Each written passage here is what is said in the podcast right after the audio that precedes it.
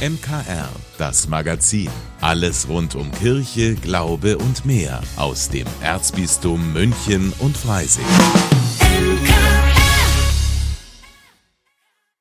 Heute mit Steffi Schmidt. Isabel Überall ist Psychologin und arbeitet bei der Ehe, Familien- und Lebensberatung im Erzbistum München und Freising.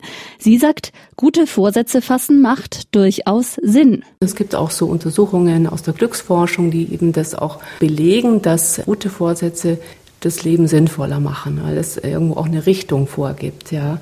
Und es gibt jetzt keine guten oder schlechten Vorsätze, sondern das Vorsatz ist immer was sehr Persönliches und das muss letztendlich dann jeder für sich selber herausfinden, was könnte jetzt ein sinnvoller Vorsatz zum Beispiel fürs neue Jahr sein. Wichtig ist, sich nicht zu viele Dinge auf einmal vornehmen und so ein Vorsatz, der muss auch zu mir und zu meinem Leben passen. Wenn man sich jetzt vornimmt, ich will meinetwegen dreimal die Woche eine Stunde joggen und merkt dann aber, dass mir das überhaupt gar keinen Spaß macht und ich da überhaupt gar nicht reinkomme, dann könnte man überlegen, ob man vielleicht die Sportart wechselt und sagt, okay, statt Joggen gehe ich jetzt mal leicht zum Schwimmen oder ich tue einfach steig aufs Rad. Eine weitere Möglichkeit, dieses Mal keine Vorsätze fassen, sondern stattdessen Ziele überlegen. Macht nämlich wirklich einen Unterschied, sagt Isabel überall. Der Unterschied liegt eigentlich in der Zugkraft oder dem Willen nach Veränderung. Also Vorsätze sind eher weicher, sie sind vielleicht auch ein bisschen unkonkreter und ein Ziel hat eine ganz klare Struktur, wenn man so will. Da gibt es bestimmte Komponenten und deswegen haben die eben eine andere Wirkkraft und führen eben meistens auch tatsächlich zum Ziel. Aber auch da ist wichtig, auf ein paar Dinge zu achten. Zum Beispiel Ziele aufschreiben und zwar ganz altmodisch mit der Hand. Es ist wirkungsvoller, als sie zum Beispiel ins Handy reinzutippen oder in den PC, weil was man mit der Hand schreibt, da werden im Gehirn viel mehr Areale aktiviert und daher prägt sich das stärker ein. Wichtig ist natürlich auch, dass man sich selber auch lobt, wenn man halt was erreicht hat und äh, sich selber auch da immer wieder ein bisschen auf die Schulter klopft und nicht gleich aufgeben, wenn es mal nicht auf Anhieb klappt. Die Hälfte der guten Vorsätze ist nämlich schon nach drei Monaten wieder Geschichte. Also vielleicht einfach mal ein Ziel festlegen und schauen, wie gut das für mich funktioniert. Linda Burkhardt für das MKR. 2023 war ein ziemlich emotionales Jahr für die katholische Kirche. Es wurde getrauert, gehadert, aber auch kräftig gefeiert. Und am Ende kam dann doch noch eine echte Weihnachtsüberraschung. Mein Kollege Paul Hasel hat zusammengefasst, was die Kirche im zurückliegenden Jahr bewegt hat. Januar. Abschied vom bayerischen Papst Benedikt. Fünf Tage nach seinem Tod an Silvester nimmt die Welt am 5. Januar mit einer schlichten, aber feierlichen Totenmesse im Vatikan Abschied von Papst Benedikt XVI. Unter die Trauer mischen sich auch die Vorwürfe aus dem Münchner Missbrauchsgutachten, die einen Schatten auf die Amtszeit Josef Ratzingers als Münchner Erzbischof geworfen haben. Sein Nachfolger auf dem Münchner Bischofsstuhl, Kardinal Reinhard Marx, würdigt vor allem das theologische Vermächtnis, das Benedikt der Kirche hinterlässt. Vergessen wir das nicht. Er gehört zu den Erneuerern der Kirche aus einer geistlichen Tiefe. Für ihn war klar, das ist kein Bruch. Wir erfinden die Kirche nicht. Wir machen sie nicht einfach neu. Sie ist die Kirche Jesu Christi seit 2000 Jahren. Aber sie muss sich auf den Weg machen.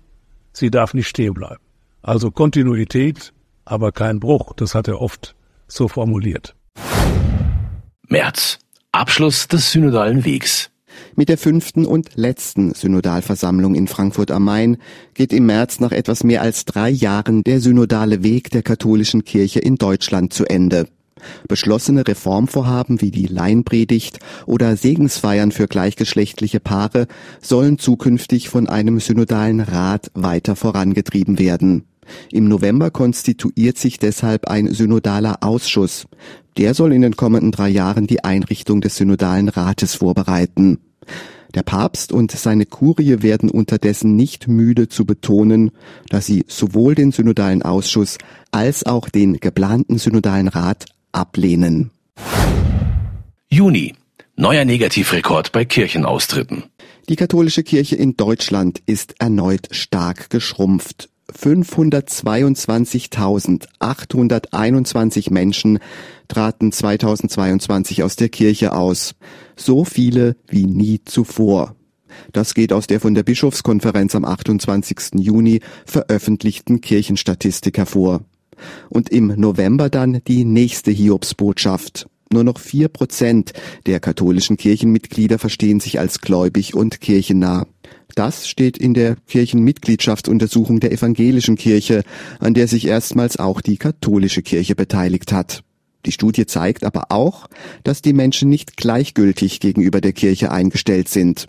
96 Prozent der Katholiken sagen, ihre Kirche müsse sich grundlegend verändern, wenn sie eine Zukunft haben wolle. August.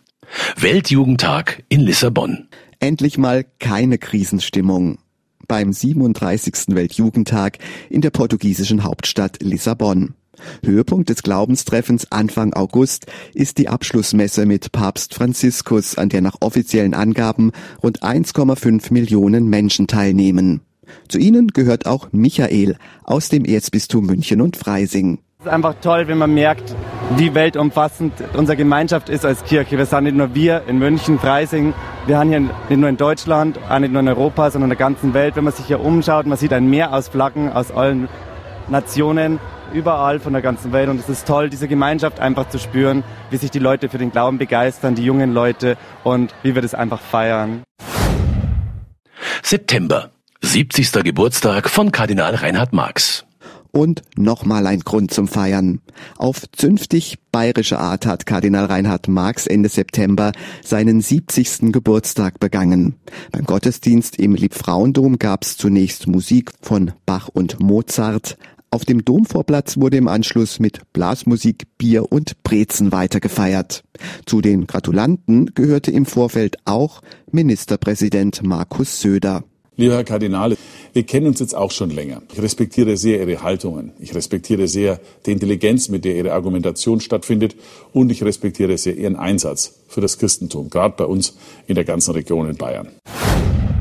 Oktober. Eröffnung der Weltsynode. Vier Wochen lang beraten mehr als 300 Teilnehmer bei der ersten Sitzung der Weltsynode zur Synodalität über zentrale Zukunftsfragen der katholischen Kirche. Zum ersten Mal dürfen bei einer Bischofssynode im Vatikan auch Frauen mit abstimmen. Am Ende der Synode beschließen die Teilnehmer mit breiter Mehrheit Grundlagen für künftige Kirchenreformen. In der Frage des Zugangs von Frauen zu kirchlichen Weiheämtern hält die Synode aber unterschiedliche Meinungen fest. Hier gibt es keine Einmütigkeit. 2024 soll dann ein weiteres Treffen auf Weltebene stattfinden. Dort werden dieselben Teilnehmer die endgültigen Handlungsempfehlungen für den Papst beschließen, die dieser dann in seinem nachsynodalen Schreiben berücksichtigen kann. November. Auftakt zum Jubiläumsjahr 1300 Jahre Corbinian in Freising. Bei der heurigen Korbinianswallfahrt wurde auch das Festjahr zu Ehren des heiligen Korbinian eröffnet. Gefeiert werden seine Ankunft vor 1300 Jahren in Freising und die Bistumsgründung. Das Jubiläumsjahr steht unter dem Motto Glauben, Leben. Zu den Corbinians Feierlichkeiten ist im kommenden Jahr ein breites Programm geplant, unter anderem ein Kinder- und Familienkorbiniansfest im Mai, ein Ehrenamtsfest des Diözesanrates im Juli und ein Festgottesdienst zum Bistumsjubiläum mit Festumzug durch Freising im September. Dezember. Vatikan erlaubt Segnung homosexueller Paare. Kurz vor Weihnachten dann noch eine Nachricht aus Rom, die so ziemlich alle überrascht hat. Die Vatikanische Glaubenskongregation erlaubt die Segnung homosexueller Paare. Allerdings muss dabei eine Verwechslung mit einer Eheschließung ausgeschlossen werden und die Segnung darf weiterhin nicht in einem Gottesdienst stattfinden.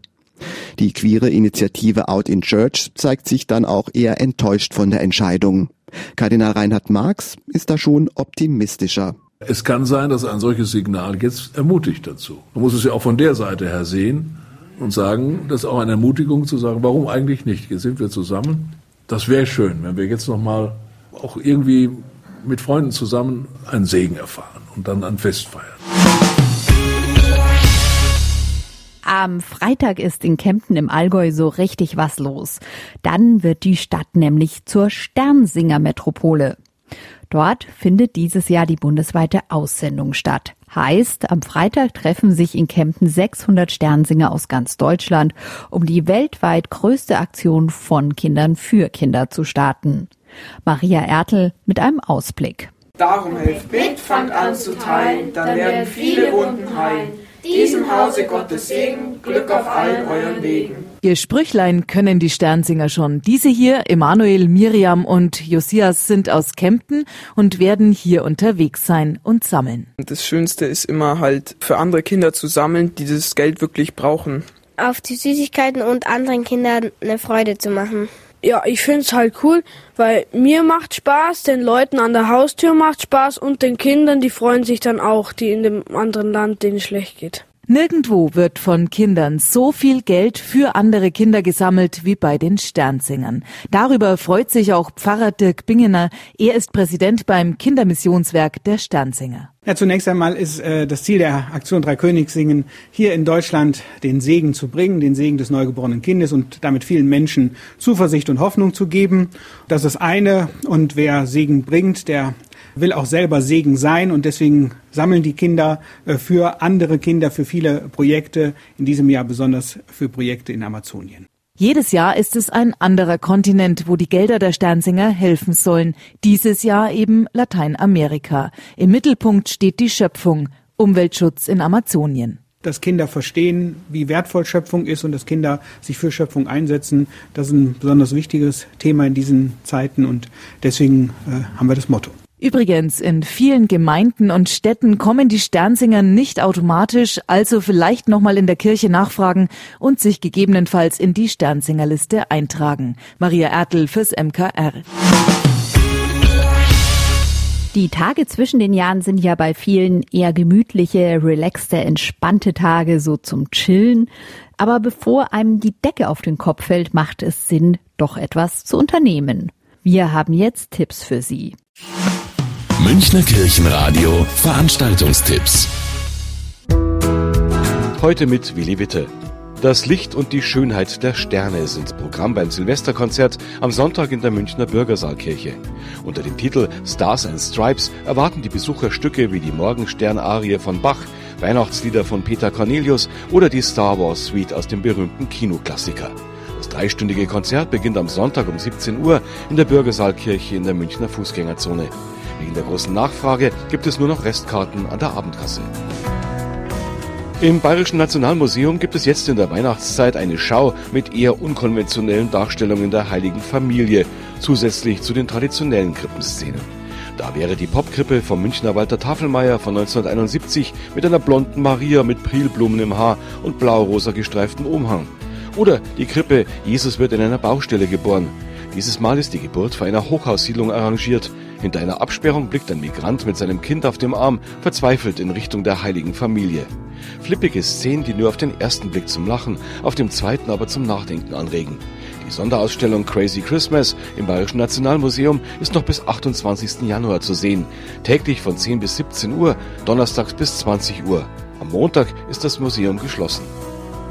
Ein furioser festlicher Einstieg ins neue Jahr, der ist beim Silvesterkonzert in der Münchner Pfarrei St. Stephan geboten. Sonntag spielt das Bläserensemble Windcraft zusammen mit Thomas Rothfuss an der Orgel ein buntes Programm mit Werken von Vivaldi, Holst oder den American Images von Richard Robley. Beginn des vergnüglichen Abends ist am Sonntag um 19 Uhr in der Pfarrkirche St. Stephan in Sendling. Karten zu 18 Euro gibt es über München-Ticket. Ich wünsche Ihnen und euch ein schönes Wochenende und ein gutes neues Jahr 2024.